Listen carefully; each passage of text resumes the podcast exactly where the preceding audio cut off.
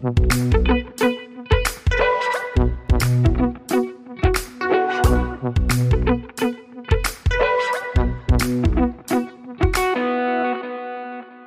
willkommen bei Praktisch Theoretisch, dem Wissenschaftspodcast aus der Uni Bielefeld, in dem wir praktische Fragen stellen, die wir dann mit wissenschaftlicher Theorie beantworten möchten. Wie immer mit dabei ist Rebecca. Hallo. Und ich bin Stefan. Immer wieder gibt es Wissenschaftsbereiche, die wir in den drei Jahren unseres Podcasts noch gar nicht abgedeckt haben.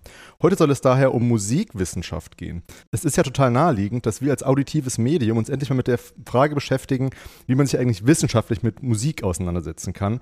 Und zur Frage, was ist eigentlich Musikwissenschaft, haben wir uns die beiden Macher des Wissenschaftspodcasts Musikgespräch eingeladen, Sien Prieske und Daniel Siebert. Hallo Sien, hallo Daniel. Hallo ihr beiden. Hallo. Als erstes würden wir natürlich gerne von euch wissen, warum ihr euch damals dazu entschlossen habt, Musikwissenschaft zu studieren. Also vielleicht könnt ihr etwas über euren Werdegang erzählen und euch damit quasi gleich selbst vorstellen.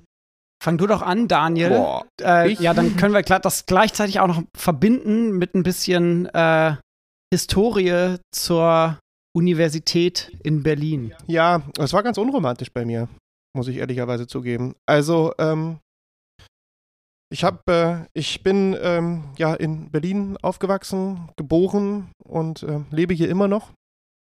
Habe mich noch nicht so wahnsinnig viel weit fortbewegt in meinem Leben.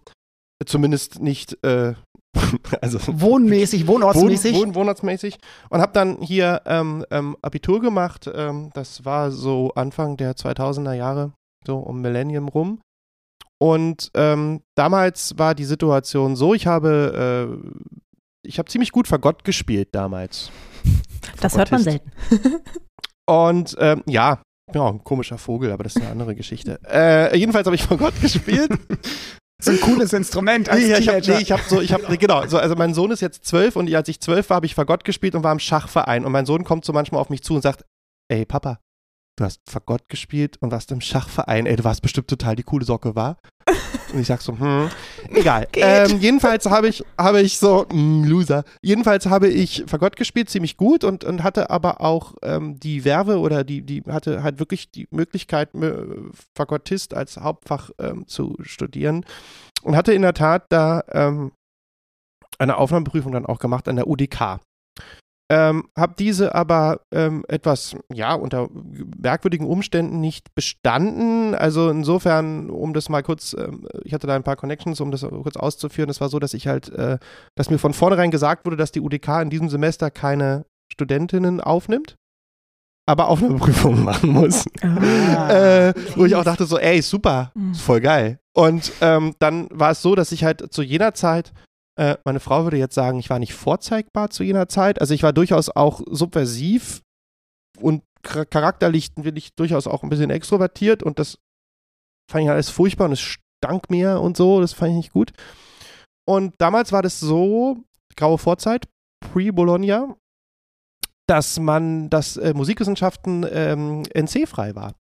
Das heißt, ähm, du konntest dich an der FU, an der HU und an der TU damals auch noch, ähm, konntest du dich bei Musikwissenschaften und vergleichende Musikwissenschaften, hieß das an der, an der FU, ähm, einfach NC-frei einschreiben. Das heißt, äh, für, für alle jüngeren Semester hier unter uns, äh, man ist einfach hingegangen, hat sich einen Stempel geholt, hat eine BVG-Karte bekommen und hat gesagt, geil, ich bin, bin Student. und es hat keine Sau interessiert, ob du da bist oder nicht, um es mal so ein bisschen verlapsig zu sagen. Jedenfalls habe ich dann ähm, Soziologie habe ich dann auch gemacht. Da musste ich mich dann allerdings, da gab es einen NC, da bin ich aber reingekommen, so doof war ich nicht. Äh, habe dann Musikwissenschaften, vergleichende Musikwissenschaften und Soziologie studiert, so. Ähm, auf dem Papier. Und ja, dann bin ich mal hingegangen und fand es ganz spannend.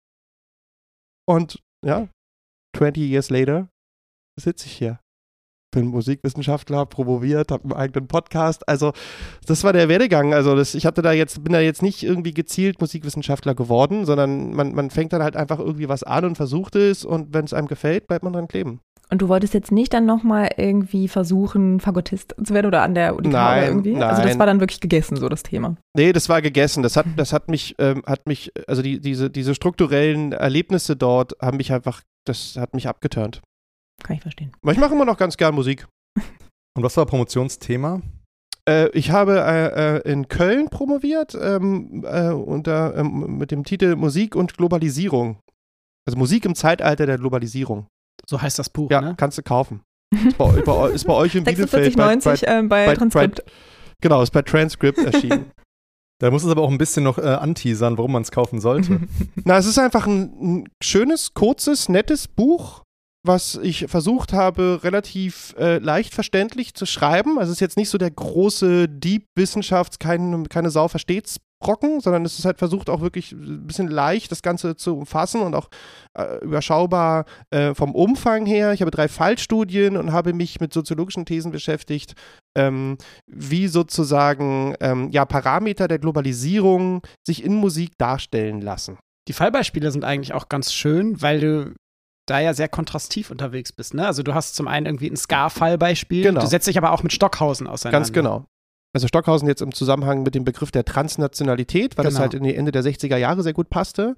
Und Ska habe ich einfach als Beispiel genommen für so ein klassisches äh, äh, transatlantisches, äh, ja, so, eine Hybridform, wie Musik entsteht und wie sie halt sozusagen weiter verortet wird und mache so Begriffe wie Enttraditionalisierung und Entbettung daran. Und dann habe ich halt noch die, ähm, habe ich dann noch die Umbrella Category World Music genommen, also wie sozusagen dann von, von, von einer Genreperspektive auch versucht wird, äh, solche weltumspannenden Dinge ähm, ja, ähm, zu fassen. Also es sind einfach drei unterschiedliche Perspektiven.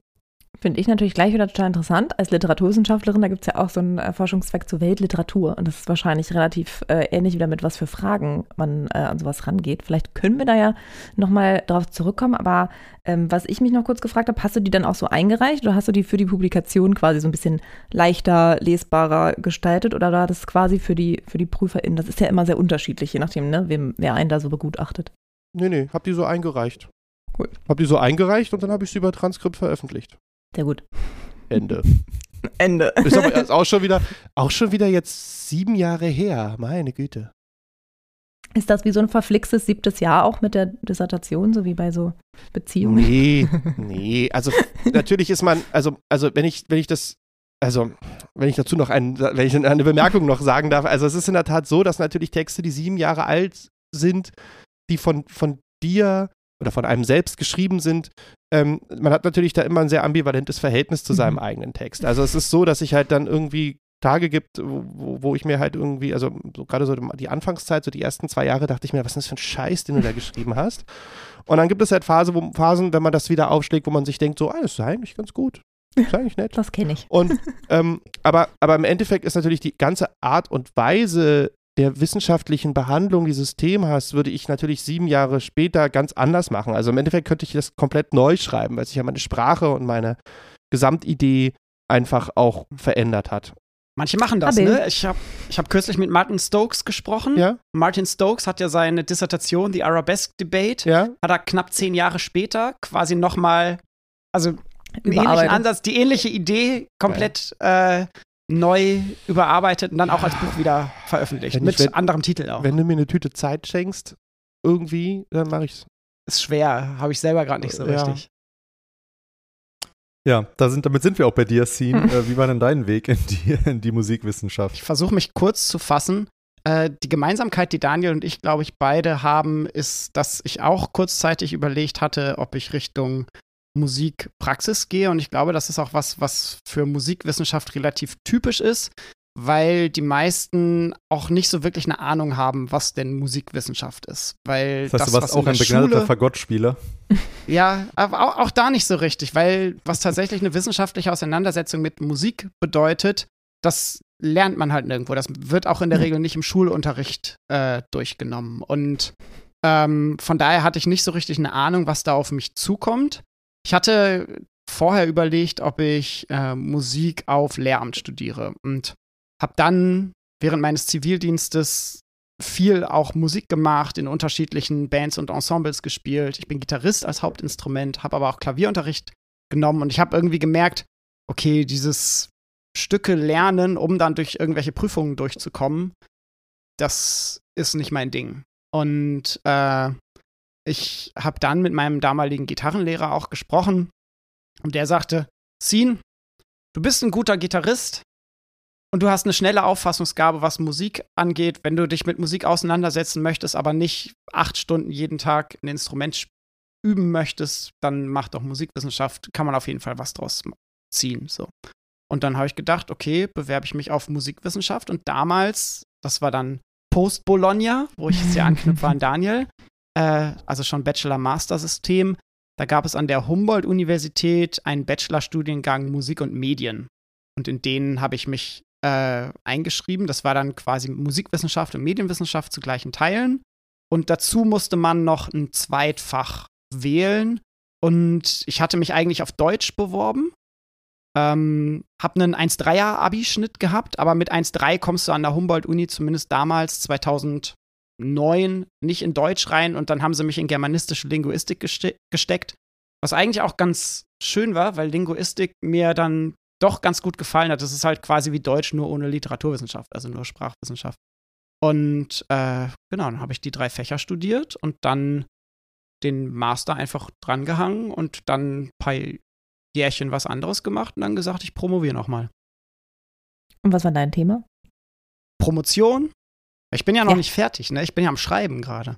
Erinnerst du es noch? Ähm, ich schreibe zu Musik im Fluchtkontext und ähm, begleite hier, oder jetzt muss ich eigentlich schon über die Vergangenheit sprechen, weil so die Feldforschung abgeschlossen ist. Äh, ich habe mehrere geflüchtete Menschen über einen längeren Zeitraum begleitet und schaue, wie sich ihr Ankommen in Berlin ähm, in musikalischen Praktiken widerspiegelt, äh, was für Begegnungsräume Musik erschafft, auch was für Musikpraktiken verloren gehen durch äh, Zwangsmigration. Genau, und mal gucken, wenn das alles gut läuft, dann kommt nächstes Jahr das Buch.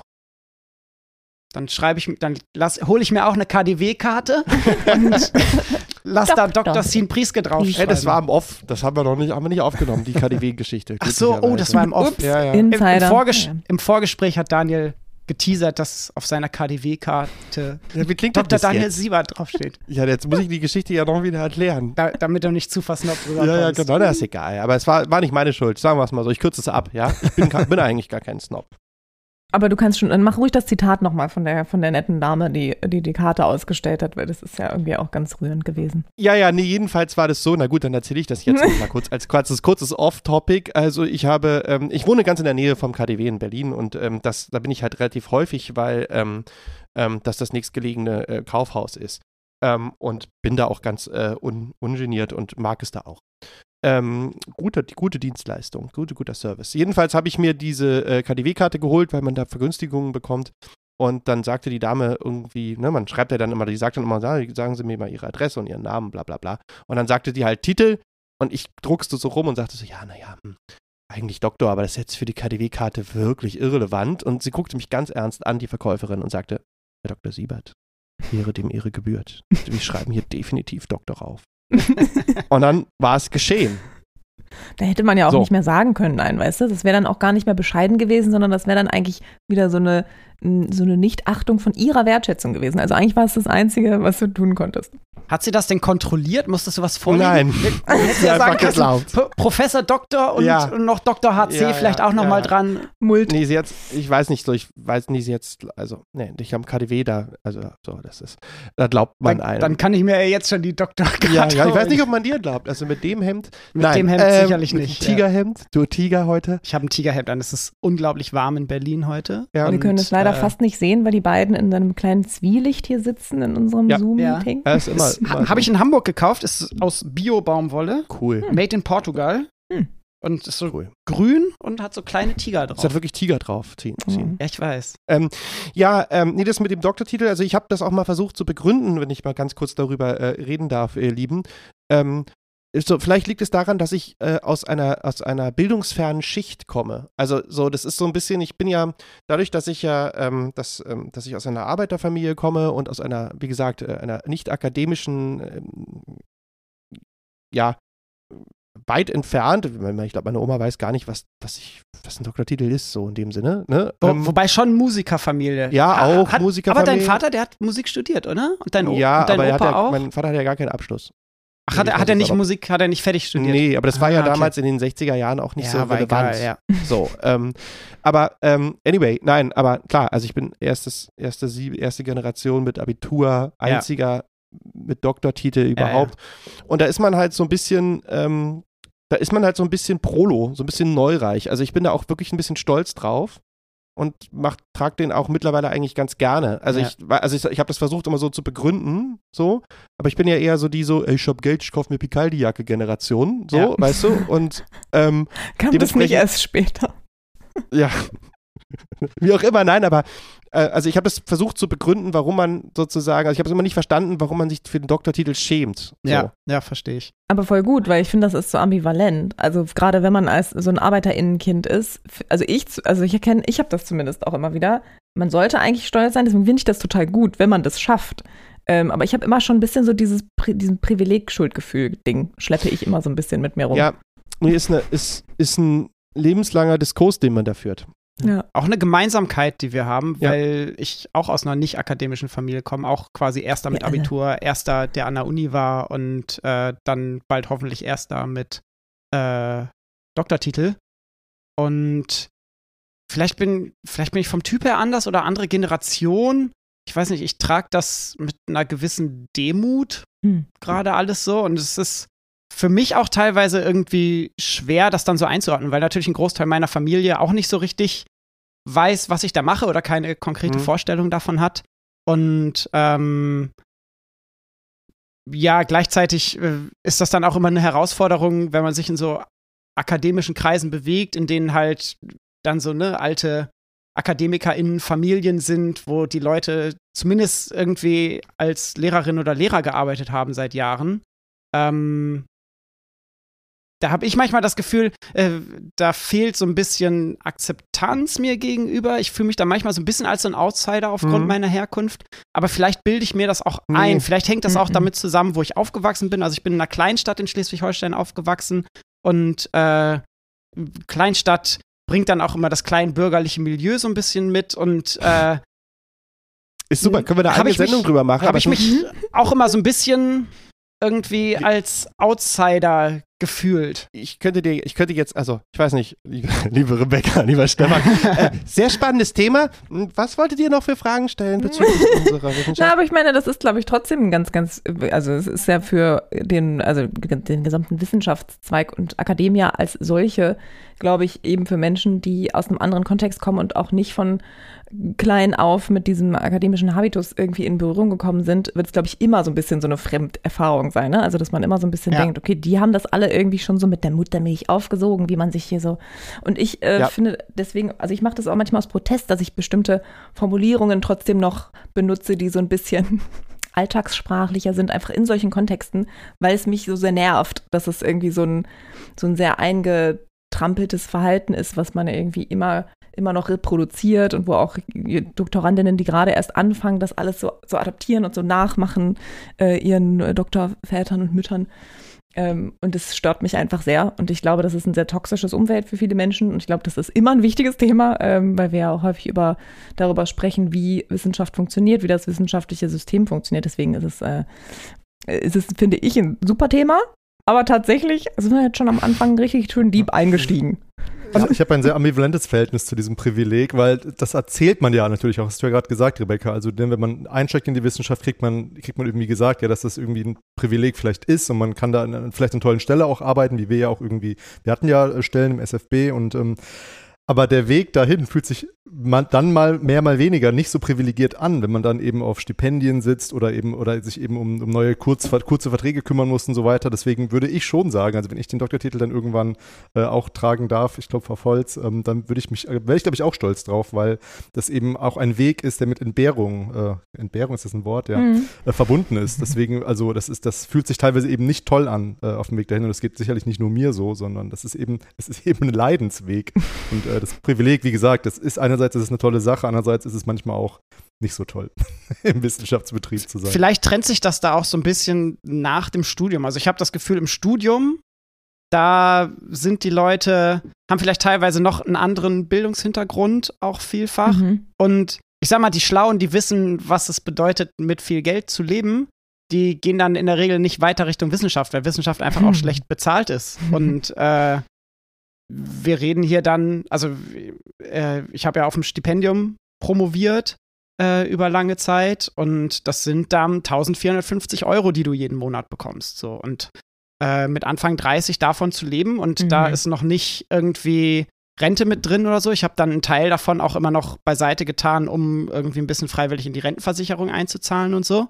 Äh, ja, mit dick Asche ist es da einfach nicht getan im Wissenschaftsbetrieb. Und auch die Qualifikationsstellen, das sind dann ja in der Regel 50 Prozent Stellen irgendwie, zumindest im geisteswissenschaftlichen Betrieb. Und da gehst du auch mit anderthalb netto nach Hause. Mhm. Ähm, Zum Glück sind wir ja alle ähm, demnächst Podcast-Millionäre. Das garantiert ist wieder nicht. eine gute, Über gute Überleitung äh, zum, äh, zum Thema. Ihr habt ja auch einen Podcast und ähm, wir haben uns den natürlich auch äh, angehört und äh, haben dann festgestellt, dass es alle Folgen, ja, ähm, fast alle Folgen.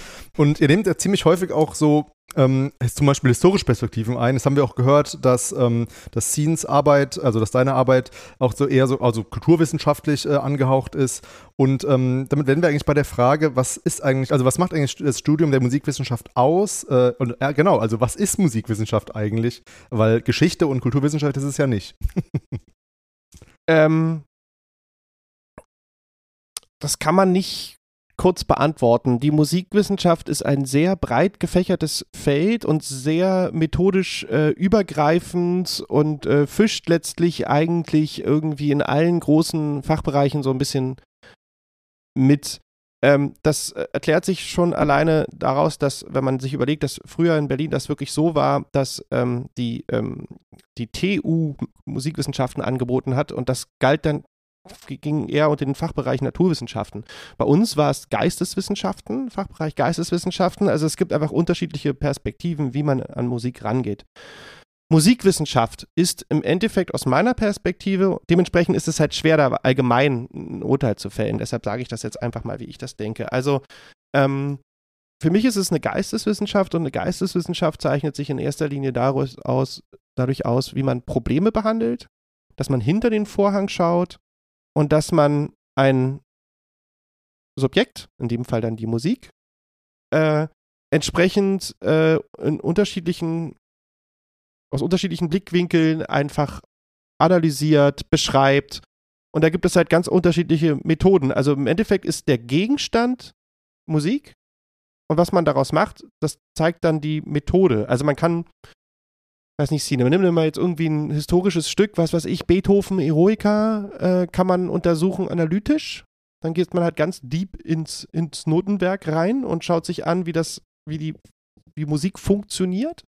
Man kann es aber auch emotional untersuchen, man kann es psychologisch untersuchen, man kann es auch klangkörpertechnisch untersuchen, also man kann es naturwissenschaftlich ähm, untersuchen, man kann es ganz klassisch historisch Eroica ist ein gutes Beispiel. Man kann es halt äh, kultursoziologisch auch untersuchen. Sozialhistorisch. Sozialhistorisch. Äh, warum hat Beethoven das geschrieben? Was hat er bewirkt? Etc.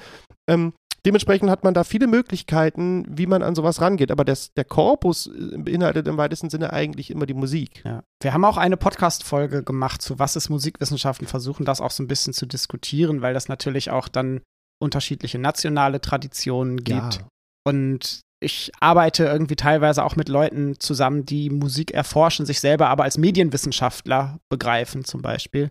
Also, ähm, wir werden, kann ich glaube ich schon mal ankündigen, äh, jetzt in der zweiten Jahreshälfte 2022 auch eine Folge mit einer Musikpsychologin äh, machen, wo wir dann auch merken, dass natürlich so eine Einschränkung auf Geisteswissenschaft dann auch schon wieder zu eng wird. Absolut. Zumal, ja genau, weil sie halt dann sehr stark eben auch empirisch, psychologisch, teilweise neurologische Ansätze verwendet. Und wahrscheinlich, und das ist, glaube ich, so eine Tendenz, die ich in dem Fach auch beobachte, äh, ursprünglich vor allem im akademischen Bereich als historische Musikwissenschaft Ja. verstanden und dann als vergleichende Musikwissenschaft hat sich Musikwissenschaft in den letzten Jahren, glaube ich, enorm geöffnet und ganz stark auch interdisziplinäre äh, Blickwinkel gesucht und ja, letzten Endes könnte man dann fast alles, was irgendwie Musik als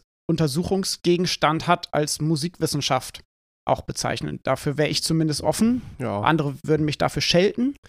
es gibt halt ganz, also äh, so eine Gretchenfrage in der Musikwissenschaft ist immer, müssen Musikwissenschaftler Noten lesen können?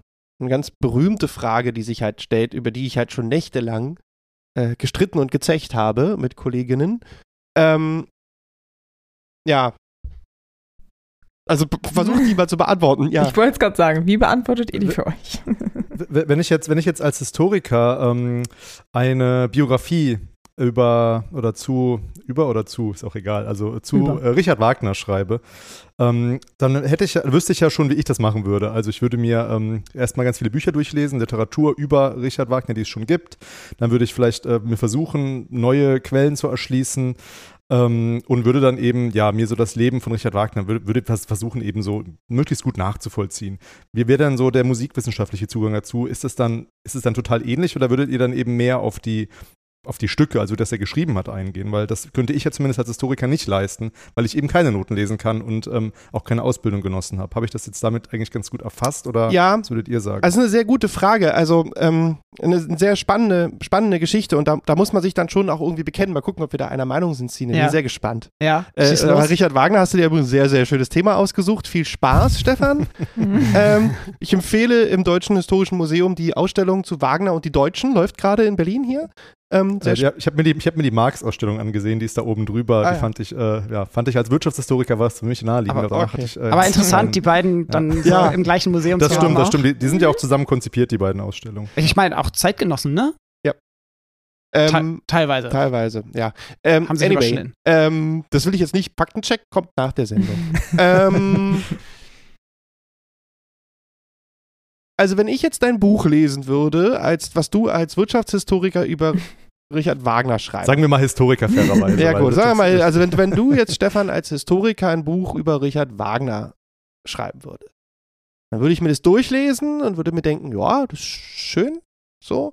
Und mir würde ganz, ganz, ganz sicher, würden mir ganz viele Aspekte fehlen, weil Neben den ganzen Rechtschreibfehlern natürlich. Wegen den ganzen Rechtschreibfehlern natürlich. Erstens, dafür gibt es ja ein Lektorat. Dafür gibt es ein Lektorat, da gibt es auch. Ähm, und nein, aber du würdest natürlich dann irgendwie, weiß ich nicht, über Tristan und Isolde schreiben oder halt irgendwie, dann hat er das gerade in Dresden gemacht oder keine Ahnung und die Tannhäuser. Den historischen Kontext würde ich, glaube ich, ziemlich würde ich nämlich natürlich einbinden. Genau. Also ich würde wahrscheinlich sehr viel auch darüber schreiben, ja. Äh, was das für eine Zeit war, in Richtig. der Richard Wagner gelebt hat. Aber wenn es jetzt um Leitmotive geht, um Wagnerische oder um Liebesmotiv oder um Tristan-Akkord oder um ähm, Art und Weise, wie Wagner seinen ähm, kreativen Schaffensprozess äh, geleistet hat. Also wie er, was für eine Idee er hatte, was für eine Idee er vom Ring hatte, wie er versucht hat, das musikalisch darzustellen.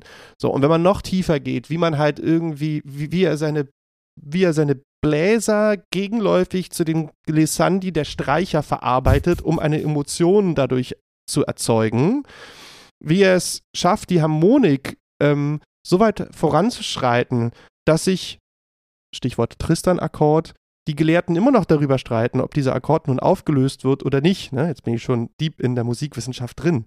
Das würde mir natürlich alles irgendwie fehlen. Und wenn ich jetzt dieses Buch als Musikwissenschaftler, also ne, du bist dann kein Musikwissenschaftler, mhm. sondern du bist dann ein Historiker, der ein Buch über Richard Wagner geschrieben hat. Das lese ich mir dann durch und wenn ich halt irgendwie ähm, über Richard Wagner forsche, dann werde ich sozusagen das halt irgendwie mir ansehen, was du gemacht hast und werde mir denken, ah, der Stefan ist ein kritischer Geist, das schreibt er gut, das schreibt er nicht so gut, hier legt er den Finger in die Wunde, das ist bla bla. Also ich würde das ja dann in irgendeiner Art und Weise bearbeiten für mich und verorten, aber du besitzt natürlich nicht die Expertise, weil du sie nicht besitzen kannst, dich näher mit dem Werk auseinanderzusetzen.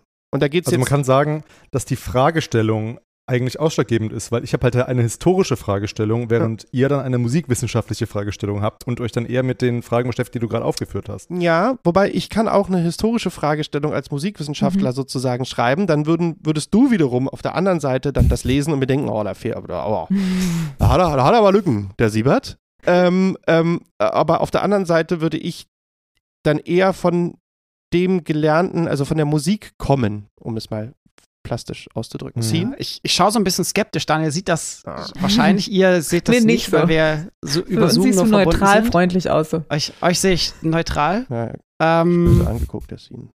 Ich habe auch noch den Pop-Filter hier so vorm Mund. Ach ja, stimmt. Man sieht, man sieht meinen Mund wahrscheinlich gar nicht. Falls ähm, der der kritischere Part von dir ist.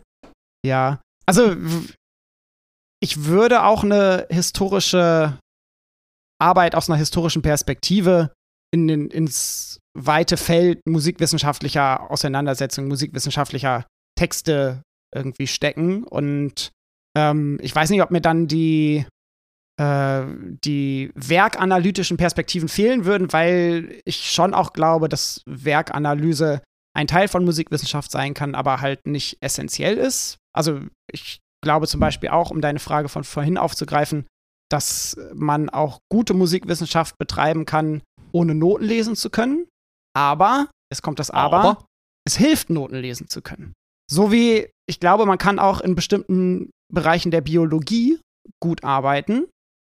Ohne, ohne, ohne gut in Hause zu haben. Nee, das nicht, aber ohne gut in Mathematik zu sein, beispielsweise. Was ja auch so ein Ding ist, wo alle irgendwie eigentlich durch müssen, also auch Noten lesen müssen im Musikwissenschaftsstudium noch fast alle durch. So, und nachher macht man vielleicht irgendwas, wo Mathe gar nicht gebraucht wird. Aber ich glaube, es hilft für die Verortung im Fach und für das Verständnis für einen größeren Fachbereich, dann Mathematik zu beherrschen. Und ich glaube, äh, es hilft auch Noten lesen zu können, aber man braucht es nicht zwangsläufig. Und, und, die Frage ist auch, was macht das eigentlich mit einem Noten? Also ich kann Noten lesen, weil ich einfach irgendwie natürlich, ne, wie alle Kinder, so erst Blockflötenunterricht, Altflöte, irgendwann so ein bisschen Klavier und solche Sachen. Ähm, also ich kann das, aber ich habe das Gefühl, zum Beispiel mein Mann hat sehr, sehr lange, also wirklich auch viel besser als ich jetzt äh, so hobbymäßig äh, irgendwie Geige gespielt. Ähm, und der hat halt einfach ein ganz anderes Verständnis für Musik und der hört ganz anders, also der kann einfach Sachen viel besser raushören. Und ich meine, das ist auch die Frage, ist das wichtig für manche Fragestellungen? Ne? Also wenn wir jetzt irgendwie Scene dein Promotionsthema nehmen, dann kann man ja auch sich angucken, was weiß ich, könnte man ja auch ethnografisch machen oder wie auch immer, ähm, wie man Menschen begleitet und fragt, was auch Musik mit ihnen macht. Also was ist, also man könnte ja einen Fragebogen die ausfüllen lassen oder die interviewen oder was auch immer.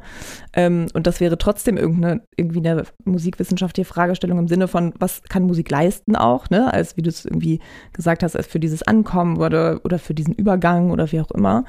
Ähm, genau sowas habe ich auch gemacht. Also du hast gerade ja. quasi meine Promotionsmethode äh, beschrieben. Ja, schön. Genau, aber also ich arbeite ja, finde ich auch total musikwissenschaftlich, ne? Aber dafür wäre es jetzt vielleicht Fall. nicht so wichtig, Noten lesen zu können. Aber auch bei so tatsächlich, wenn man halt sich so Wagners Werk anguckt, würde mir das dann schon auch eher fehlen. Also ich glaube, es ist wirklich total entscheidend, was für, also weil ihr jetzt beide vielleicht auch irgendwie soziologische oder beziehungsweise war es bei dir auch, Sinn, auch Soziologie? Ja. Im weiteren Sinne auch halt irgendwie.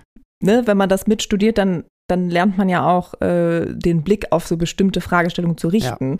Ja, ähm, und ich glaube, genau. das ist echt ein super krass transdisziplinäres Feld. Also ich finde das irgendwie mega spannend und ich glaube, das kann man auf ganz viele Bereiche übertragen. Ähm, also in der Literaturwissenschaft wäre es immer so die Frage, ich habe auch viel Film- äh, und Literaturanalyse gemacht in Komparatistik und dann ist ja auch immer die Frage, darf ich das eigentlich? Weil ich bin ja gar keine Filmwissenschaftlerin, aber man kann ja. natürlich die Fragestellungen, die man an Texte richtet, genauso gut an Filme richten, weil das irgendwie ein erzählendes Medium ist. Und du könntest ja wahrscheinlich auch sagen, Musik ist auch vielleicht ein erzählendes Medium und dann natürlich. wiederum gucken, wie erzählt sie das, ohne dass man jetzt vielleicht hundertprozentig genau sagen kann, ähm, wie das zum Beispiel musikhistorisch einzuordnen ist oder so. Ne? Also ich glaube, da gibt es echt unendliche. Ähm, es ist eine Sprache. Es ist ja. eine Sprache, die man lernt ja. und die man dann versteht. Und natürlich Noten kann man lesen, Noten lesen, ja. Und du kannst natürlich jetzt irgendwie nach ins Ausland fahren und die Sprache nicht sprechen und kannst dich dann mit Englisch und mit Händen und Füßen auseinandersetzen. Und wenn man aber die Sprache beherrscht, hat man einen anderen Zugang. Was heißt, das nicht, heißt nicht, dass dein Urlaub dann irgendwie doof ist, weil du die Sprache nicht sprichst. Oder das heißt nicht, dass man nicht, wenn man nicht Noten lesen kann, nicht trotzdem irgendwas machen kann. Ne? Aber ähm, es ist eine Sprache. Und, und, wenn man diese Sprache beherrscht, dann hat man einen anderen Zugang. Ja. Und bestimmte Musik kommt ohne Noten aus, da brauchst du dann halt wahrscheinlich gar keine Noten. Nee. Ja. Also ich würde, es würde mir nie einfallen, jetzt irgendwie, keine Ahnung, also. Bob, Bob Marley? Ja, interessiert mich nicht, was das für Noten, was das für Noten sind, so. Also das ist, da geht es dann um Klang und um Experience, um ja. andere ja. Zugänge. Ja. Aber es schadet nicht. Aber es ist vielleicht Schaden auch mal ein wichtiges Thema, Fall. ne? Also Bob Marley oder irgendwie eine bestimmte Reggae-Art halt vielleicht was anderes als äh, ähm, ja, Wagner, Beethoven oder so. Also vielleicht liegt es auch trotzdem, echt so ein bisschen an der Art der Musik.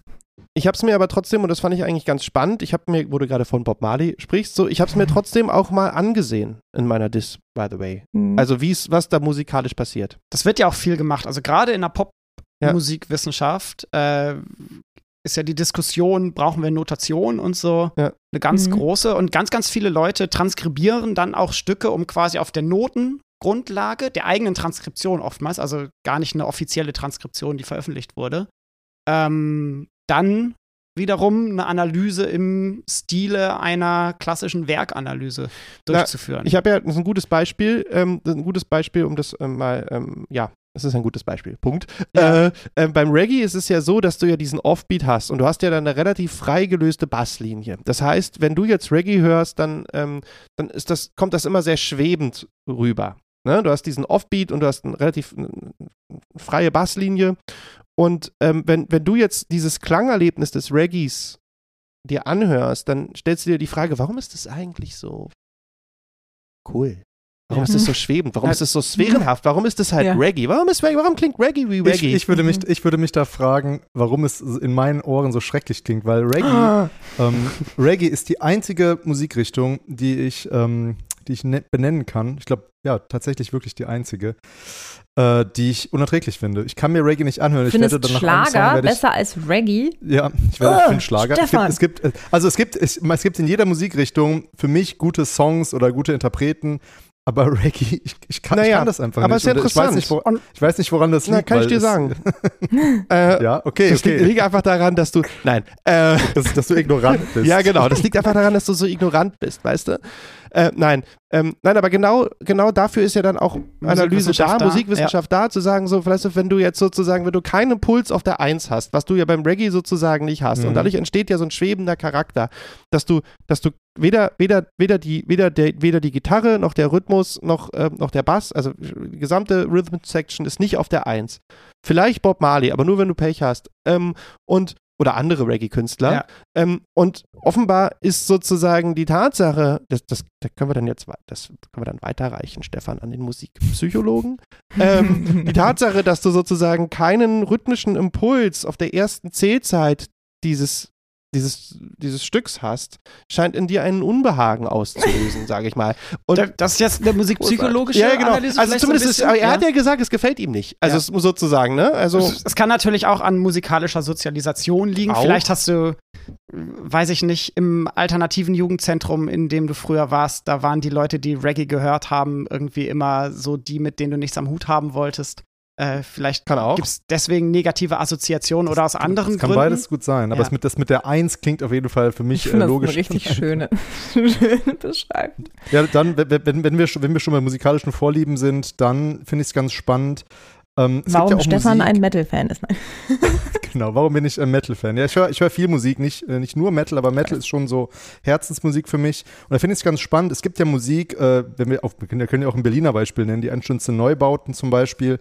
Das sind ja alles Musikrichtungen, also ne, Punk oder Noise oder eben Metal, ähm, wo Menschen, sogar die das hören, dann sagen, ja, man musste sich dran gewöhnen. Was hat es denn damit äh, auf sich? Also gibt es, oder muss man sich an Musik gewöhnen? Hat, das mit Sozialisation was zu tun? Also warum finden manche Menschen einfach Metal, was ich sehr verständlich fin- finden würde, wenn es aber für die sehr krachig und müllig klingt? Ähm, und warum man, finden manche Menschen, warum geht das manchen Menschen gut ins Ohr rein? Ich meine, ähm, Ich glaube, das das ist eigentlich hat- nur die gleiche Frage mit Reggae, nur umgekehrt. Ich denke, das hat sehr viel mit musikalischer Sozialisation Mhm. zu tun. Womit wächst man auf? Äh, was für Tonsysteme ähm, prägen einen relativ früh? Was für Skalen empfindet man dann irgendwie als normal? Was für Musik empfindet man als normal? Ähm, und das ist dann wahrscheinlich vor allem verbunden mit äh, dem Zusammenspiel zwischen Erwartungshaltung und dann Erfüllung oder Nichterfüllung der Erwartung. Ja, also wenn du äh, wenn du auf ein Metal-Konzert gehst, dann weißt du in der Regel, was dich erwartet. Und dann gehst du auch davon aus, dass das abgeliefert wird, was du erwartest. Und da zählt dann ja mehr zu als nur die Musik. Da zählt ein ganzer sozialer Kontext mit dazu. Äh, da kommt es darauf an, irgendwie an welchem Tag, an welchem Ort findet das statt. Äh, wie viel Bier hast du vorher getrunken? Bist du irgendwie mit deiner Gang unterwegs? Ähm, ist das so ein Gruppending? Ähm, wie teuer war die Karte? Macht auch was aus hinsichtlich der Erwartungshaltung.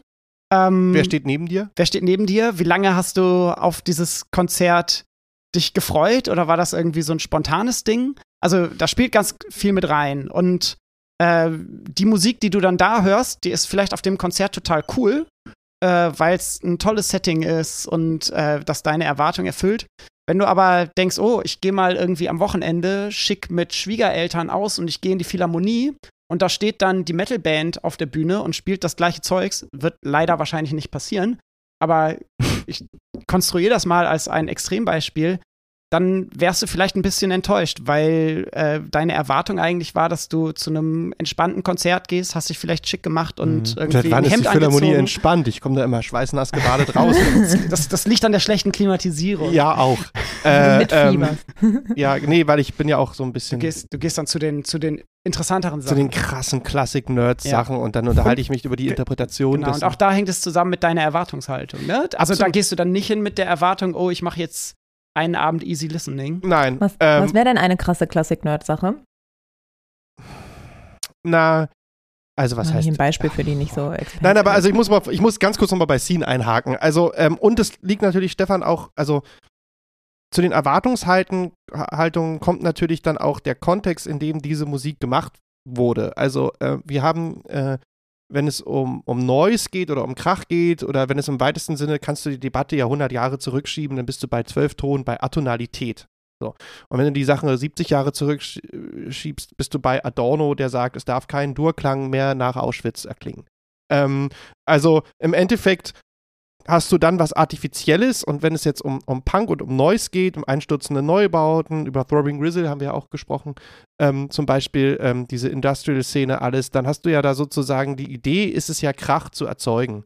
Und das geht dann mit deinen Gehörgewohnheiten natürlich einher. Also das fängt beim Metal-Konzert an, wie bei, geht halt bis zu einem neuen Musikfestival, dass du da natürlich etwas anderes erwartest. Wenn du jetzt auf einem neuen Musikfestival wiederum irgendwie ein Mozart-Stück spielen würdest, eine Mozart-Serenade, dann würden auch alle sagen, was ist denn das für ein Scheiß hier? Ja, dafür bin ich nicht gekommen. Da bin ich jetzt hier nicht hergekommen. So, ne? Also das, das, diesen Kontext muss man halt immer sozusagen mitdenken. Und So. bestimmte Klänge etablieren sich dann auch, also Genau. auch im größeren äh, Genau. Kreis. Irgendwie viele Sachen, die vor 200 Jahren vielleicht gewagt gewesen wären in klassischer Mhm. Musik, die Yes. wirken heute für uns Völlig total normal. normal. beziehungsweise eigentlich schon altbacken. Und Altbacken. auch bei, äh, wenn wir den Sacre irgendwie heutzutage Klar. hören, da ist nichts mehr mit Prügelei im Konzertsaal und so weiter. Genau, und jetzt hast du die Frage gestellt, was ist eine Nerd-Sache, Rebecca? Eine Klassik. Ähm? Im Klassikbereich, also der klassische Bereich ist ja so, dass wir da sehr viel über Artist und Repertoire reden. Das heißt, das Repertoire ist im Endeffekt eigentlich immer dasselbe. Dementsprechend öffnet sich hier eine neue, ein neues Parameter der Interpretation. Das heißt, wenn ich jetzt zum Beispiel Tchaikovskys fünfte Symphonie, so, da habe ich jetzt eine Einspielung zu Hause von, äh, habe ich eine Einspielung zu Hause von, von, von Karajan und eben eine Einspielung zu Hause von, von, von Karl Böhm und äh, ich weiß, äh, weiß ich nicht, wie, äh, wie Andris Nelsons das macht und dann gehe ich in die Philharmonie und sage, ich möchte jetzt aber hören, wie Kirill Petrenko Tchaikovsky 5 einspielt. Und ich, ich möchte, ich möchte ähm, die Philharmoniker hören. Mhm. So, ne? Also ich möchte, möchte, das, möchte das sozusagen erleben. Und, und dann gehe ich mit einer, der Erwartungshaltung da rein, dass ich jeden Ton von Tchaikovsky fünfter Symphonie kenne und mich letztlich einzig und allein auf die Interpretation der musikalischen Parameter, also die Tempi, ähm, ja, den Rhythmus, die ganze Art und Weise, wie Petrenko die jeweiligen Klangfacetten äh, ausstaffiert. Ich möchte Stefan Dohr hören, der das äh, äh, be- beste Hornist der Welt, äh, der, äh, der für den Philharmonikern, ähm, wie er das, wie er das Hornsolo im zweiten Satz spielt. So, ne? Und das ist dann natürlich, und aber wenn du, wenn, wenn du jetzt da reingehst und du kennst keine Tchaikovsky Mhm. fünfte Symphonien von jemand anders und du kennst keine anderen Hornisten außer Stefan Dohr, ne? Also das, das, das beinhaltet, also da braucht man Zeit und Geld, äh, äh, dass man sich dann ein gewisses Repertoire aufbaut. Und dann hat man natürlich eine ganz andere Erwartungshaltung. So ist es halt bei mir. Ich war lange Zeit, ähm, bevor ich Kinder bekam, war ich Cineast. Jetzt habe ich leider keine Zeit mehr dafür. Ähm, und ähm, war relativ häufig im, im, im Kino. Zwei, dreimal die Woche. Und ähm, hatte dann, dadurch hatte ich dann eine gewisse, habe ich es mir sozusagen angemaßt, ab, ab einem gewissen Zeitpunkt X, mir ein Urteil zu fällen, Mhm. weil ich einfach viel Filme gesehen habe. Ähm, und wenn das dann aber weg ist, jetzt war ich, keine Ahnung, fünf Jahre nicht mehr im Kino, jetzt gehe ich mir einen Kinofilm ansehen und denke ich mir so, ja, das ist schön. Das war ganz Du, unterhaltsam. du, hast, du hast keinen Vergleich mehr. Ich hab keinen Vergleich mehr. Wobei Ja. wir hier jetzt natürlich sagen müssen, äh, dass wir so ein bisschen unterscheiden müssen zwischen dir als Konzertbesucher und dir als Musikwissenschaftler. Weil Das kommt wir auch als noch dazu. Musikwissenschaftler in der Regel halt beziehungsweise dann wären wir im Bereich der Ästhetik, Ja. aber in der Regel ja nicht bewerten. Also Ja. das, was wir in unseren Büchern machen, ich weiß nicht, wie das in deinem Mm, Globalisierungsbuch ist, ob du es so durchziehst, du schreibst eigentlich nirgendwo so, das ist Gar nicht. ein gutes Lied, das ist ein schlechtes Lied, Nein, nein. sondern wir nehmen Musik als Forschungsgegenstand. Und so wie ein Physiker ja auch nicht sagt, das ist ein gutes Teilchen und das ist ein schlechtes Teilchen, Ganz genau. ähm, nehmen wir uns das als Forschungsgegenstand vor. Ja. Und ähm, es gibt dann natürlich den Bereich der Ästhetik. Haben wir eine schöne Folge mit dem Philosophen Daniel Martin Feige gemacht, Ja. was dann schon wiederum aber auch zeigt, der Bereich Musikästhetik hat dann gro- große Überschneidungen mit Philosophie, mit Mhm. ähm, anderen äh, ästhetischen Bereichen und ähm, ist nicht primäres Ziel von Musikwissenschaft. Gar nicht. Das, hat jetzt, das ist jetzt, wie gesagt, das war jetzt, die, die Frage zielte jetzt wirklich nicht als Musikwissenschaftler ab. Wobei auch da ich mich, also ich kann dann, ich kann sagen, das gefällt mir. Also ich kann mein, mein, mein Musikwissenschaft, ich kann ein wissenschaftliches Urteil von einem ästhetischen Urteil trennen. Genau, ich auch. Also ich kann sagen, das finde ich geil, ist aber eigentlich nicht wert, nichts Mhm. Hochwertiges. So. Ja. Nicht kann gut aber auch- gemacht. Ich kann, Aber genau, aber ich kann mich aber auch, ich kann, ich, kann, ich kann mich aber auch genauso hinstellen und sagen, das ist total die super Idee, das ist äh, kompositionstechnisch, genrespezifisch, hochwertig, ästhetisch zu bewerten, aber ich finde es kacke. So, also das kann ich auch machen, ne? Ähm, ich bin nochmal bei der Erwartungshaltung, weil ich finde es sehr spannend, dass was alles für Erwartungen an Konzerten jeglicher Art ja dranhängen. Also allein bis zur bis zum äh, Ticketpreis oder mit, wem geht man hin oder wie viel Bier trinkt man, was wird überhaupt getrunken und so weiter. Natürlich spielt das alles mit rein, in diese Vorliebe, die man dann entwickelt. Aber ähm, das war jetzt ziemlich stark von euch betont, auch mal wieder die Erwartungshaltung. Ich würde Ja. dann aber nochmal zurück zu der Frage gehen oder nochmal, vielleicht würde ich es mir jetzt so erklären, nach dem, was ihr gesagt habt, dass diese Vorliebe für gewisse Musiken, äh, für Musiken, also für, Ja, für ja. gewisse Genres oder irgendwie Interpreten oder was auch immer oder äh, Stilrichtungen, dass die dann ja schon durch die Sozialisation vorgegeben wird. Mit was für Leuten habe ich auf dem Schulhof rumgehangen und waren das eben dann die Punker oder eben die Leute, die Britney Spears gehört haben. Ähm, und dass dann, dass dann so eine Art Gewöhnungsprozess einsetzt und sich daraus eine Erwartungshaltung ergeben kann, die man dann hat, wenn man sich im, auf Britney pusht, irgendwie von wegen, oh, in fünf Wochen gehen wir zu Britney äh, in die größte Frankfurter Halle und dann ist es vielleicht gar nicht so gut, aber man wird sich das niemals eingestehen oder so. Also so, das sind so diese Mechanismen, die ich jetzt da rausgehört habe bei euch. Und da bist du ja quasi in Mikromilieus schon drin, wenn du sagst, äh, es geht um diese Schulhofmilieus.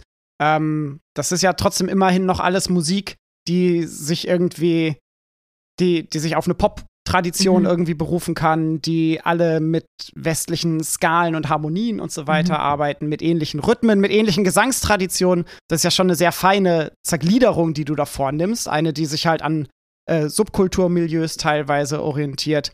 Und äh, es setzt natürlich aber schon viel, viel früher an. Also es geht schon, es geht schon tatsächlich im Mutterleib teilweise los, dass du halt eben hörst, ähm, was für Musik außerhalb, äh, äh, außerhalb des Bauches gespielt wird. Und auch dort geht es schon los, dass Kinder sich daran gewöhnen und Geborene sich daran gewöhnen. Und nach der Geburt setzt das Ganze dann noch weiter fort und äh, Hm. naja, du, du wirst dann wahrscheinlich als jemand, der halt in Deutschland geboren und aufgewachsen ist, ähm, südostasiatische Gamelan-Musik ganz komisch finden. Und zwar nicht nur, weil du damit nicht aufgewachsen bist und äh, wenig Berührung hattest, sondern dann eben auch zu einem gewissen Punkt, weil äh, die Skalen, die Tonleitern, die Instrumente ähm, für dich auch dann ab einem gewissen Punkt schief klingen.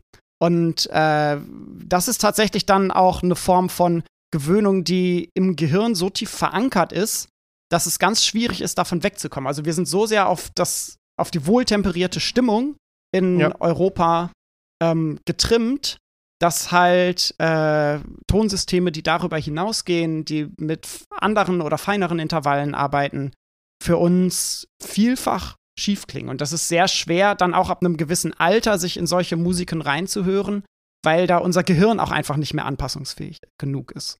Und man kriegt das ja auch einfach nicht mit. Ne? Also ich habe mal an der Musikhochschule gearbeitet, an der Hochschule für Künste in Bremen ähm, und war dann relativ am Anfang mal bei so einem neue Musikflöten-Konzert. Ja. Und ich war schon so, ich hatte damit halt vorher einfach überhaupt keine Berührungspunkte und fand das aber mega spannend, weil an so einer Musikhochschule sind ja ständig irgendwie Konzerte, einfach Abschlusskonzerte, hast nicht gesehen, Konzerte, irgendwelche Kombos, die da auftreten. Ähm, und ich habe da so viel anderes für mich total Ungewohntes gehört und war am Anfang, ich saß da drin und dachte mir so, um Gottes Willen, wo bin ich Ja. hier gelandet? Da war irgendwie so ein ganz berühmter italienischer Flötenspieler, ähm, der irgendwie in diesem neuen Musikbereich ja total gefragt war, aber ich habe da wirklich vorher mich nie mit auseinandergesetzt. Und es hat aber tatsächlich so über den Verlauf, den ich da gearbeitet habe, halt schon so eine Gewöhnung irgendwie eingesetzt. Und vor allem auch wieder dieser Vergleich mit Literaturwissenschaft. Es gibt ja Romane und Texte, die man nicht einfach zum Spaße Beatread-mäßig lesen würde, sondern die Ja. super widerständig sind und irgendwie ganz kompliziert oder auch sehr expressionistische Literatur, wo du irgendwie gar keine richtigen Sätze teilweise mehr hast oder so. Ähm, und ich finde halt, ich konnte halt super gut nachvollziehen, warum man sich auch musikwissenschaftlich mit sowas auseinandersetzt, weil es natürlich auch ein bisschen spannender ist, als sich immer nur mit wohltemperierten Dingen auseinanderzusetzen. Also finde ich jetzt für die wissenschaftliche Auseinandersetzung. Ich meine, teilweise geht es dann auch, wenn wir im Bereich neuer Musik sind, ja nicht mal darum, dass es Musik ist, die man, wo das primäre Ziel ist, dass es Spaß macht, die zu hören. Also wenn wir über serielle Musik reden oder Klar. so, die, die Idee ist eigentlich das, was äh, das Interessante ist an der Musik und wie das Zeugs nachher klingt, ist eigentlich schon fast irrelevant. Ja. Oder heutzutage Musik, die dann irgendwie von Computern auf Basis von Algorithmen komponiert wird. La Polar, also das Genau. ist eine ganz andere Mhm. Form, das ist halt sehr artifiziell, aber ähm, natürlich besitzt man als Musikwissenschaftler, und das macht die Musikwissenschaft dann auch aus, besitzt man dann hier und da natürlich schon irgendwie, ja, was hast, wie hast du es genannt, Nerdwissen oder ich sage Nerdwissen dazu, ähm, aber dass man natürlich auch einfach Dinge weiß und dass dieses Wissen gespeist natürlich dann im weitesten Sinne dich und deine Art und Weise, wie du mit diesem Musikstück umgehst, ähm, verändert. Und w- äh, ich hoffe, dass wir auch eine gewisse Kompetenz mitbringen, uns in Musik, die uns unbekannt ist, weiterhin reinzuhören. Also, das weil heißt wir methodisch geschult sind, Genau. natürlich, Mhm. weil wir wissen, damit umzugehen Mhm. und, äh, und ähm, einfach auch das Rüstzeug dann an der Uni an die Hand bekommen. Nicht, genau, und äh, ich würde schon behaupten, wir vielleicht hören wir dann bestimmte Musik irgendwie nicht in unserer Freizeit, weil wir sagen, ja, das ist nicht das, was ich morgens zum Aufstehen gerne höre. Aber wir sind in der Lage, äh, uns reinzuhören in die Musik. Wir sind in der Lage, irgendwie diese Musik ein bisschen zu kategorisieren, zu schauen, wo kommt die her, weshalb wurde diese Musik gespielt, ähm, was ist an die Musik für soziale Kontexte geknüpft und ähm, die Kompetenz, glaube ich, haben wir dann schon als Musikwissenschaftler. Also Klar. genau, und das läuft dann so ein bisschen abseits eigentlich von der ästhetischen Bewertung. Ja, und ja, ja, nicht. ja. Ja, Punkt. Ganz genau. Ähm, ich würde kurz eigentlich nochmal, haben wir überhaupt schon darüber gesprochen, wie ihr euch kennengelernt habt? Und wieso ihr überhaupt zusammengekommen und euch in einen Podcast Sehr privat, Rebecca. habt? Nee, haben wir noch nicht drüber gesprochen. Und ich glaube, die traurige Story ist, dass es gar keine Story gibt. Also wir haben das mal versucht, uns zu überlegen, nachzuvollziehen, woher wir uns kennen. Und ich kann es nicht nachvollziehen. Wir sind sehr konzeptlos unterwegs. Ähm, nein, ähm, nee, wir haben uns über, wir haben uns bestimmt einfach, also, ich bin ja ein bisschen älter als der Scene. genau.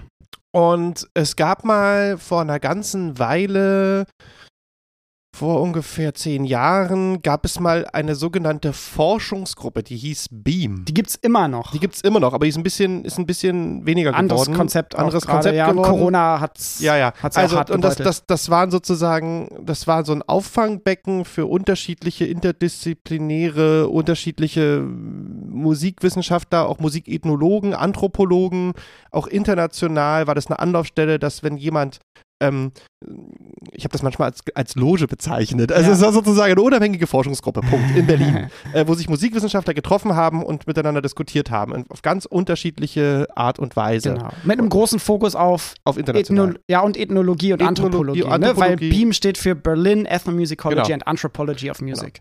Und weil, weil ja der musikwissenschaftliche Zirkel sehr klein ist, äh, haben wir uns dort einfach mal getroffen. Wahrscheinlich, genau, wahrscheinlich sind wir uns da mal über den Ja, Weg gelaufen. also jeder Musikwissenschaftler in Berlin trifft sich eigentlich irgendwie einmal im Leben. Äh, Ja. Mindestens. Und dann wiederum war es so, dass wir uns 2017 im, im November auf einer Tagung in Hildesheim getroffen haben. Dezember, glaube ich sogar. Dezember sogar. Jahresende auf jeden Fall, ja. Und äh, wir, wir, wir waren schon durchaus angeheitert, glaube ich. Also jetzt alkoholtechnisch betrachtet. Ähm, Also ich erinnere mich an Rotwein. ja, ja, viel. Und, ähm, und dann hat Zin irgendwann zu mir gesagt, es war wirklich schon recht spät, ey Daniel, es gibt gar keinen musikwissenschaftlichen Podcast, äh, äh, deutschsprachig in, in Deutschland, also deutschen Podcast. Ja. Wo, wollen wir das einfach mal machen? Wollen wir mal einen Podcast aufnehmen? Du kannst doch reden und so, das ist noch irgendwie lustig, lass mal machen. Und ich stand da und sagte, ja, das ist doch mal eine Idee. Und dann ähm, wie gesagt, wir kannten uns flüchtig vorher. Ähm, das war 2017. 2017. Und dann haben wir halt irgendwie uns nochmal zusammen telefoniert und haben gesagt, ey, weißt du was, wir setzen uns jetzt mal 18 hin, wir haben das Equipment und wir nehmen jetzt einfach mal auf und gucken einfach mal, was passiert. und dann haben wir uns im Sommer 2018 Ja. irgendwie getroffen und haben, Vier Folgen oder so aufgenommen. genau, einfach mal geguckt, funktioniert das für uns? Genau. Äh, wie richtet man das am besten ein? Wir haben auch mit so Sachen wie mit unterschiedlichen Mikrofonen rumexperimentiert. Also wirklich Learning by Doing. Haben die Sachen dann nochmal knapp ein halbes Jahr liegen lassen Genau. und in der Zeit aber schon so ein bisschen die Infrastruktur dahinter vorbereitet, Genau. zusammen mit unserem Webmaster auch, weil äh, das, Das dann natürlich bedeutet, äh, man braucht eine Homepage und so weiter und da gibt es definitiv Leute, die das besser können als Genau. wir und sind dann im Januar 2019 mit Musikgespräch an den Start gegangen. Seitdem haben wir jeden Monat eine Folge rausgebracht. Genau, das hat auch einfach zwischen uns dann irgendwie so ganz gut gematcht. Also wir sind da eigentlich, also ich bin, kann man ja mal sagen, äh, wir, wir sind da sehr gut eingespielt, haben Ja. da auch jetzt gar nicht so große, kon großes Konfliktpotenzial. Also das geht eigentlich bei uns immer relativ schnell. Ja, mach du mal das, ich mach das. Und ähm, ja, seitdem läuft es. Ende der Geschichte. läuft und läuft Und läuft. Wenn man, ähm, weil der Podcast ja jetzt, schon, jetzt ja schon so lange läuft, ähm, was sind denn Folgen, ähm, mit denen man am besten da so einsteigen kann? Also ich meine, wahrscheinlich bietet sich relativ gut an, die habe ich nämlich auch zuerst angeklickt, die Was ist Musikwissenschaft Folge, aber vielleicht habt ihr noch andere Tipps. Ich habe natürlich direkt mit der Reggae-Folge angefangen, weil ich die werde ich meiden. Reggae sozialisiert wurde, äh, schon im Mutterleib. Meine Mutter, großer Reggae-Fan, hat auch mal eine Reggae-Band gemanagt. Und so. Uh. Aber ihr kommt klar miteinander, du und Stefan jetzt, meine ich. Wo ihr Ja. diesen Ja, wir, wir, Put wir waren noch nie zusammen auf Konzerten, glaube ich, Ah, ja. oder? Nein. Ah, ja. Wir waren noch nur, ja, wir waren noch nur einmal zusammen im Kino. Also, aber Kin Filmgeschmack Stimmt. ist, glaube ich, eher das, worauf wir uns einigen können, Okay. als Ja, jetzt es gibt, Musikgeschmack. gibt dieses schöne Lied von Frau Doktor, Skarband aus Wiesbaden, äh, ähm, die äh, sagt, äh, aber manche sagen, hey, es gibt doch äh, irgendwie, es gibt doch nicht nur Rock'n'Roll und Reggae und die Antwort ist dann, ja, aber warum eigentlich nicht? du siehst das zu eng. Also Rock'n'Roll und Reggae reicht mir völlig aus. Ja. Ab und zu mal Tchaikovsky-Film. Wa- Was war die Frage nochmal? Ja, Entschuldigung, ja. Gab's eine Äh, Frage? welche Folgen man, Ach so, äh, ja, welche äh, man anhören, anhören sollte für den Einstieg. Wir Oh. haben schon könnt ihr empfehlen. Musikwissenschaften äh, genannt, deswegen steht die in den Shownotes und dann Das- haben wir Also die, Punk, die Punkrock-Folge habe ich mir noch Genau. angehört. Ähm, Also ganz ehrlich, ist, ich glaube, wir haben so Favorites hier und da, ähm, aber im Grunde genommen versuchen wir die Themen wirklich so aufzubauen, dass du dich halt, dass du das anklicken sollst, was dich halt interessiert. Also wir können dann vielleicht sagen, welche Folgen Sag trotzdem eure spaßig waren bei der Aufzeichnung. Also die Gustav Mahler Folge beispielsweise Ja, die mag ich war, auch sehr, war enorm spaßig. Eine ganz frühe Folge. Ähm, auch noch so ein bisschen rougher und so. Ich fand die Orgelfolge auch ganz lustig. Das stimmt. Also äh, es sind dann manchmal auch die Themen, zu denen man selber irgendwie wenig Ahnung hat, Mhm. die Ja. ganz lustig sind, so wie die Orgelfolge. Wir haben beide keinen Plan von Orgel. Genau. Oder äh, manchmal halt eben auch die vermeintlich ernsten Themen, wie irgendwie Gustav Mahler. Ich finde es aber auch immer schön, wenn wir Gäste haben. Also Ja. die Saxophonfolge mit Asia Fateyeva war total toll. Ja, fast eigentlich auch Ich- alle Gäste. Ich mochte Christoph Drescher, wie er über das, äh, wie, wie macht man, also wie organisiert man ein Musikfestival gesprochen hat. Es hat Spaß gemacht, mit Daniel Martin Feige Ja. zu sprechen. Es war Genau. schön, dass ähm, Carsten da war. Chanukka. ah, Carsten Treuke. Ja, ja, ja, das war auch lustig. Auch was ganz, ein ganz anderer Blickwinkel. Ja. Ähm, Was auch immer spaßig ist oder was wir bislang nur einmal gemacht haben, ist eine Live-Aufzeichnung. Also wir haben mal Mhm. im Wedding in einer Bar eine Aufzeichnung gemacht, Musik und Bier. Dies, ich weiß nicht, ob die Folge als solche irgendwie sonderlich gut und informativ ist, aber das hat enorm viel Spaß gemacht, vor Publikum das zu machen, auch mit äh, zwei Gästen Ja, und Äh, das gibt nochmal eine andere Atmosphäre. Und ab 2020 war das wegen Corona dann aber durch Mhm. das Thema und sowas braucht ja auch ein paar Monate Vorlaufzeit, um das zu planen. Und äh, Mhm. deswegen gab es jetzt 2020, 21 und 22 bislang keinen Live-Podcast. Mal gucken, Ja. ob wir nächstes Jahr mal wieder es was ist auch immer so ein bisschen die Frage. Es war natürlich irgendwie lustig. Äh, das ist viel aber- Aufwand. Ja, ist viel Aufwand und äh, war ja eher so ein Geschenk an unsere Fans. Genau. War auch cool. Könntet, äh, habt ihr schon mal was mit ähm, äh, KI-Musik und sowas gemacht? Das weiß ich jetzt gar Jein. nicht vom. Jein. Also die, das ganz aktuelle Musikgespräch, das Ja. ist quasi ein langes Interview, was wir führen mit Mhm. einer äh, Komponistin und Pianistin, Claudia Birkholz heißt die. Auch in Bremen. Äh, ja, ich kenne sie. ansässig. Ich kenne den Namen. Äh, Ja. Genau, die macht so, äh, arbeitet Musik- mit KI ja. teilweise und ist da so im neuen Musikbereich Mhm. unterwegs. Ähm, ansonsten haben wir da konkret noch nicht so gemacht.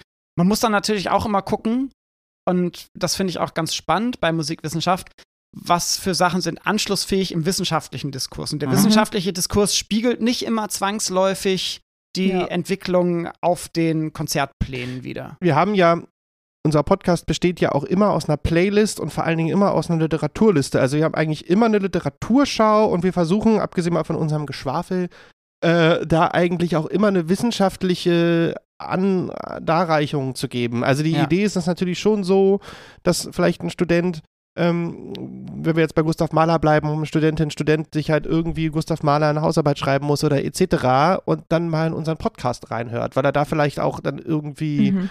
mal eine Meinung hat, welche, welche Literatur ist gut, welche kann man lesen. Ich erinnere mich, dass wir den Wikipedia-Artikel zu Gustav Mahler ziemlich zerrissen haben. Ja. Ähm, ähm, weil er halt wirklich Schrott war. Ja, mit Klischees auch spielt. Ja, ja, genau. Und, äh, Mhm. ne? und also das, das, das ist dann schon so die Idee. Also die Idee ist schon so, Rebecca, wenn du auf Reggae stehst. Auf, Also ich, ja ich, ich höre das auch gar nicht so oft und aktiv, aber ich habe das halt mein Leben lang einfach Ja. super viel gehört und deswegen ist das für mich so total, ne, so ein, Genau, dass wir dir da einfach dann auch vielleicht irgendwie eine Darreichung bieten, ähm, dass du da vielleicht was mitnimmst. Ihr habt jetzt schon Literatur erwähnt, das ist natürlich eine perfekte Überleitung ähm, ja, zum Ende des Podcasts eigentlich. Wir haben jetzt zweierlei Fragen noch. Und erstmal die Frage, ähm, was würdet ihr empfehlen, wenn man noch etwas lesen will über Musikwissenschaft? Gibt es da tolle Bücher zum Einstieg? Und ja, unsere letzte Frage hebe ich noch auf, aber das wäre erstmal die Okay. vorletzte Frage. Also ich würde auf jeden Fall auf die Literaturliste verweisen, die wir unter unserer Folge Was ist Musikwissenschaft verlinkt haben, weil wir da unterschiedliche Einführungsbücher auch so ein bisschen bewerten, miteinander vergleichen auch, weil es gibt natürlich äh, manche Einführungen in Musikwissenschaft, die mittlerweile in der x-ten Auflage erschienen Ja. sind, eine gewisse Tradition mit sich bringen, das Fach auch geprägt haben, vor allem in Deutschland. Ähm, und Gleichzeitig gibt es dann auch neue Einführungen, die dann mal versuchen, einen alternativen Blick auf das Fach zu werfen und vielleicht äh, Sachen zu beleuchten, die dann in diesen etablierten Sachen noch nicht drinstehen. Ähm, Die Companion zum Beispiel finde ich eigentlich immer ganz Stimmt, die praktisch. Companion Musikwissenschaft sind gut, von Ja. der Gesellschaft für Musikforschung Ja. rausgegeben. Ähm, Ja. Ansonsten, ich überlege gerade, ob ich ein cooles Buch kenne, wo ich sage, das lest mal, aber das Das kann man das, ja so das, also das ist mehr so ein Outsider-Ding. Das, oh, es kam kürzlich ein Buch heraus, Alien Listening, was sich damit auseinandersetzt, äh, wie denn Außerirdische, sofern es sie gibt, ähm, Musik hören würden, was für Bedingungen erfüllt sein müssten, damit ähm, Außerirdische überhaupt Musik als irgendwie was Ästhetisches, was Menschliches, etwas Künstliches ähm, erkennen könnten. Mhm. Und es geht dann vielfach auch in den Bereich Astrobiologie mit hinein. Das ist, glaube ich, was, äh, was ich mal droppen würde, um so ein bisschen Verwirrung auch zu stiften, Ja. beziehungsweise mal anzudeuten, äh, wie breit dieses Fach eigentlich ist. Kannst auch mit Adorno anfangen, Philosophie der neuen Musik, wenn du schon bei Deep bist. Das, Nein, das aber- stimmt, wobei Adorno so etabliert ist mittlerweile, dass das, Ja, finde ich, ja. nicht mehr, Ja. ist keine Irritation mehr, die dadurch Ja, ja. geschaffen wird. Nein, aber also, Naja, ja. also für nicht wissenschaftlich gebildete Menschen. ja, man muss Ja. immer, man muss immer, man muss immer, immer hart einsteigen, dann wird es leichter. Ja. Ich habe auch Adorno im ersten Semester Ja, direkt gleich ich auch. bei Bam. Christian Kaden studiert und ja, der, zack. ja, ja. Immer, immer gleich erstmal, gleich erstmal Adorno Kulturindustrie, zack, bumm. Ja. Dann bist du erstmal schon auch gebrandet für Ja. den Rest deines Lebens. Danach kann Ja. es nur leichter werden. Ja. Wir, wir waren immer in der Sophienstraße noch bei den Kulturwissenschaften. Ja, früher. ist cool, ja. Und äh, also gibt es nicht mehr den Standort jetzt, Ja. oder zumindest nicht mehr als Na, äh, Standort dafür. Und da hing auf Toilette, war so mit Edding draufgeschrieben, es gibt nur einen Grund, Wiesengrund. Ja, nee, Also der, der äh, ne, T oder W. Ja, ja, das Punkt finde ich Adorno, gut. das W steht für ja, Wiesengrund. Gut. Ja. Wir hatten ja an der FU, also vor allem die Soziologen waren natürlich da sehr, sehr, ähm, hat, das hatte natürlich dann immer so ein bisschen den Geist, so, ne? Ich habe Ja, klar. Altvater noch irgendwie im Ja. OSI gehört und äh, habe so Sozialstruktur und Lebenswelt im Henry Fortbau und das hatte natürlich dann so, also Gary-Straße 55, wenn du da halt in so ein feministisches Seminar gegangen bist, da musstest du ein Kettenhemd anziehen, ne? Das war halt noch ganz Deep Soziologie, FU, also Ja, volle Suppe. ja, glaube ich. Linke Ja. Uni. Ja, hat richtig Spaß Hm. gemacht. Gute Ja. Zeiten. Ja. Unsere, ja, unsere berühmte letzte Frage, was habt ihr denn zuletzt gelesen? So, äh, wo ich gerade dran, also äh, geht es um Fachliteratur oder geht es um Privatlesen? Ähm, Kann man könnt ihr beantworten, wie, wie ihr möchtet. möchte. Printmedien oder, oder, oder, oder Internet? Wie ihr möchtet. Kann alles sein. Also, wenn, wenn ich zurückdenke, Rebecca's E-Mail mit dem Link. Ja. Ja, ja. Das ist schon sehr früh geschickt vor Wochen. die, die, die habe ich nicht gelesen. Ich habe nur gesehen, da ist ein Link, das muss die E-Mail sein und draufgeklickt vorhin. Ähm, ich bin gerade dabei, zum zweiten Mal von Frank Gosen liegen lernen zu lesen. Ich habe erst irgendwie nach knapp 100 Seiten gemerkt, dass ich es wahrscheinlich schon mal gelesen habe, weil es mir bekannt vorkam. Das ist ähm, richtig lustig, wenn einem das passiert. Und davor habe ich ein Buch angefangen und das dann aber beiseite gelegt, weil ich gemerkt habe, dass ich gerade übersättigt bin mit Fachliteratur und ich hatte quasi privat noch ein Buch über ägyptische Musik lesen wollen, ähm, was ich dann auch nach so knapp, weiß nicht, 50 Seiten beiseite gelegt habe und gedacht habe, okay, Scene, es ist Sommer, es ist heiß, du darfst in deiner Freizeit auch mal was Ist doch mal ein. Zitroneneis. kostet es und so weiter. Ähm, genau, und dann habe ich gedacht, für die Freizeit äh, gerne dann auch ein Freizeitbuch. Jetzt überlege ich, Fachbuch. Also ich habe, man liest ja auch immer so viele Artikel und dann Ja, liest ja. man immer nur so halb rein. Mhm. Also Buch, Buch hast du jetzt ja, Ja. gesagt. Wir haben nur gefragt, was du gelesen hast. Naja, naja, ich habe es jetzt auf, also auf Buch und Komm zu Pottescene. Du hast doch schon so viel gelesen. Über, über, übernimm du mal, übernimm du mal. Ich lese ja auch gerne Mickey Mouse Comics. Ich habe noch meine Oh. alten Mickey Mouse Comics aus ich den hatte jetzt 90ern. im Urlaub auch das Oh. lustige Auch Taschenbuch mir gekauft. Oh, Das ist witzig. Ja, das lustige Taschenbuch habe ich mir für den Urlaub, Urlaubsliteratur. Pack's in die Shownotes, Rebecca. Das ist der heiße Geheimtipp. Den Äh, ich neuesten lese- Band. Ich lese Band im Urlaub auch, 840. auch gerne Boulevard. Das finde ich immer sehr lustig. Aber Ähm, dann deutschen Boulevard? Deutschen Boulevard Okay. im Urlaub lesen ist Hammer. So, durch jetzt ein bisschen Kacke mit Krieg und Corona, aber früher war das immer so geil Sommerlochmäßig irgendwie so, wo Funk Oh, zur Weme oh, und so. peinlich, ja. Ja, ähm, okay. Was habe ich als letztes gelesen? Ich habe lange drüber nachgedacht, ich hatte ja Zeit, was sie ja immer noch überlegt. Äh, ganz aktuell, wenn man jetzt mal Nachrichten, äh, Text, äh, Smartphone und so weiter wegnimmt, ist die letzte Printmedie gelesen habe, war der Artikel über die neue Ausstellung der Abstraktionskunst äh, nach dem Zweiten Weltkrieg im Museum Barberini in Potsdam. Ich habe in der, im, im Journal Weltkunst den Artikel über die neue Ausstellung im Museum Barberini gelesen. Ist das jetzt ein bisschen posch? Ja, Auf das ist eine Fall. sehr gute Antwort. Hatten wir noch, hatten wir noch nie so eine Fandst du Antwort. es Aber es ist- empfehlenswert? Äh, naja, also die. Weltkunst ist, Weltkunst ist ja eine, ähm, eine, ist ja keine Werbezeitung, also die beurteilen ja, die könnten jetzt auch schreiben, das ist total scheiße, die Ausstellung. Und die waren voll des Lobes. Also es hat Ah, ja. mich zumindest dahin geführt, dass ich gesagt habe, oh, ich könnte im Museum Barberini mal wieder vorbeischauen, wenn die da eine Ja. schöne, also abstrakte Kunst ist ja auch, ne? Die ist ja auch nicht jedermanns Sache, ist ja spannend, aber die soll wohl sehr schön Spannend. kuratiert sein. Also der Artikel hat mich eher dazu bewogen zu sagen, ich müsste mal bei, da vorbeischauen. Okay. Dann hat die Person, die das geschrieben Alt- hat, alles richtig gemacht. Alternativprogramm zu Documenta. Genau, die das ist ja nicht so eher beliebt dieses Jahr. Ja, da, das, da, die hat die Weltkunst dann jetzt eher auch zerrissen. Aber das ist, also ich hatte in der Tat gestern die Weltkunst in der Hand, dementsprechend ist es das, was ich als letztes gelesen habe. Ja. Full stop. Punkt. Ja. ja, viele Ausstellungen hatten wir heute thematisiert. Wir haben Ja. jetzt ja schon ähm, ein die Marx Tipps. und die äh, Wagner-Ausstellung gedroppt. Dann Ja, äh, diese Ausstellung in Potsdam, die ich noch nicht, die ich, die, wo ich mir den Namen jetzt gerade nicht merk, so schnell merken konnte. Ähm, Google halt ja. einfach. Ich war letzten werde Son ich war letzten Samstag, war ich in zwei Ausstellungen auch. Ich hatte Besuch.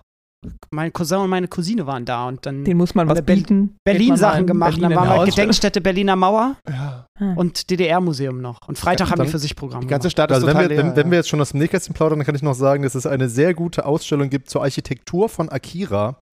Ähm, das ist dieses Cyberpunk-Anime äh, von 1988 in einem Architekturmuseum in Prenzlauer Berg. Also das kann ich auch sehr empfehlen, Okay. wenn man eben auf Architektur, also nicht, ich stehe gar nicht so sehr auf ähm, Manga und Anime, eigentlich gar nicht.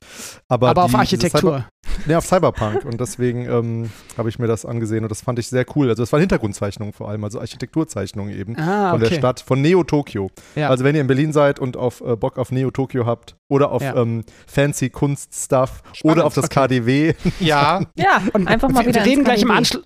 Wir reden im Anschluss dann noch über Love, Death and Robots. habe ich nicht gesehen. Hast du ich nicht gesehen und, Nee. und magst Ich, aber äh, Cyberpunk gerne oder hast keinen ja, Netflix-Account? Ja, klar, noch eine kleine Werbung. ne? Ich habe ja auch diesen, äh, diesen Sci-Fi-Podcast, aber wir sprechen ja vor allem Bücher und keine Serien. Ich mag keine Serien. Ich habe einen Film-Podcast und einen Literatur-Podcast, aber Serien sind bei mir außen vor. krass, was der alles macht, der Stefan. Hm, Ja. Das umtriebig. stimmt. Das- Rebecca ist auch umtriebig. Rebecca hat auch mittlerweile zwei Podcasts. Also ich meine, Puh. habt, ihr nur einen Podcast? Was ist mit euch los? Wir, wir haben nur einen Podcast, aber jeden Monat eine Folge. Das raubt uns schon die Zeit. Naja, und Wir müssen ja arbeiten nebenher noch. ja, also so gut wird ja Podcasting jetzt auch nicht Wir müssen ja bezahlt. Geld verdienen. weißt du? Es Ja. kommt ja auch nicht so, also müssen ja Geld verdienen. Ja, Rebecca und ich, Rebe Rebecca, Rebecca, und, Rebecca und ich haben ja schon Patreon eingerichtet, wo wir Ja. dann immer so aus dem, Ne- wo wir dann immer so die geheimen Folgen eigentlich machen. Also wenn ihr noch nicht bei uns bei Patreon seid, dann nein Quatsch, wir haben, Haben wir kein, nicht. ähm, kein Patreon. Nee, Okay, wir machen das alles gefragt, ganz, lohnt sich ganz das? umsonst und privat und aus Spaß. Also ihr habt jetzt, ihr habt jetzt eine Menge Tipps bekommen. Äh, noch ein ganz heißer Tipp ist, dass die Rebecca und mir mal wieder Bewertungen da lasst. Auf äh, Apple Podcast zum Beispiel, auf Spotify geht es jetzt mittlerweile auch. Ihr könnt uns erreichen unter praktisch theoretisch at uni-bielefeld.de, falls ihr irgendwie Themenvorschläge habt oder Lob und Kritik, also vor allem Lob bitte. Ähm, wir werden äh, Musikgespräche natürlich verlinken und ähm, ja, Hört bei den beiden vorbei. Also sehr, sehr Genau. spannende Folgen. Also es ist bestimmt für jeden was dabei, da bin ich mir äh, ganz, ganz sicher. Und wir werden euch, wie gesagt, alles Erwähnte unten verlinken. Ja, vielen Dank für die Einladung. Danke. Danke, dass ihr schön, da dass ihr wart. da wart. Auf bald. Sehr gerne. Bis bald. Tschüssi. Zum nächsten Mal.